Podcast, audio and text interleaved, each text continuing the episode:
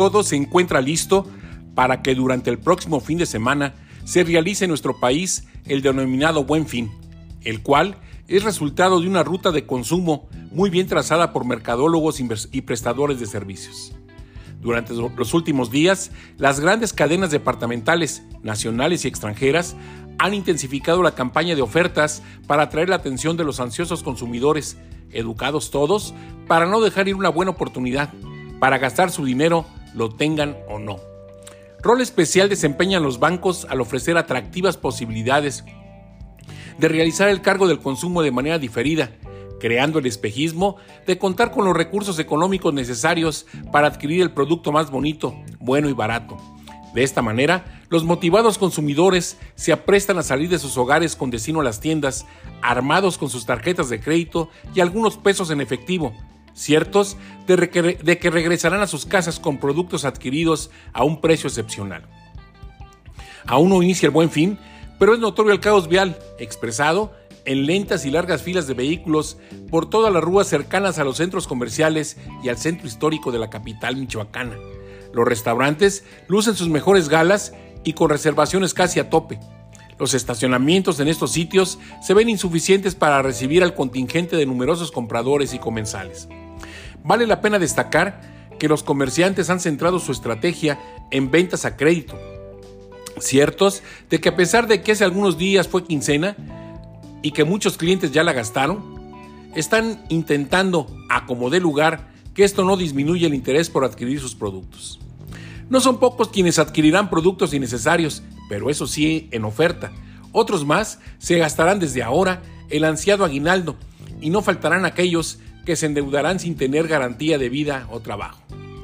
Los expertos tienen muy claro que en el buen fin las preferencias de los compradores se centrarán de manera principal en pantallas de televisión, equipos de sonido, tabletas y teléfonos celulares, todos ellos con atractivos planes de pagos 6, 12 y 24 meses, que comprometen desde ahora los ingresos económicos aún no devengados y por tanto no seguros. A la presencia directa de los consumidores habrá de agregarse el creciente mercado de compras en línea, las cuales también ofrecen precios especiales, la comodidad de enviar los productos adquiridos al domicilio del consumidor, evitándole molestias y ofertando un vasto catálogo de todo imaginado. Lo anterior imita la exitosa estrategia de ventas que se realiza en los Estados Unidos, a lo que sucede en China y en otros países asiáticos en programa equivalente al buen fin. Se da en compras realizadas en plataformas digitales, alcanzando cifras muy por arriba de las logradas en el mercado mexicano. Todo parece indicar que una vez más la cultura del consumo triunfará sobre la mesura y prudencia para solo adquirir lo estrictamente necesario y con verdaderos descuentos. Es deseable que todos quienes acudan al centro comercial, restaurante o sitio donde adquirirán sus productos lo hagan aplicando medidas básicas de sanidad para evitar que el COVID o la influenza se vean favorecidos en su contagio. Por supuesto, que el buen fin no represente el último intento del 2022 para que gastemos nuestros recursos económicos, ya que ha trascendido que se realizarán en lo que resta del presente año algunas ventas nocturnas en las que seguirán ofertando productos de otras temporadas, oportunidad aprovechada por los comerciantes para renovar su catálogo e insistirán en atraer la atención para que el esperado aguinaldo también sea gastado en sus tiendas.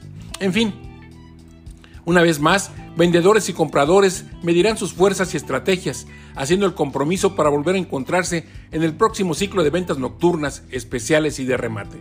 Soy Rogelio Díaz Ortiz. Hasta la próxima semana.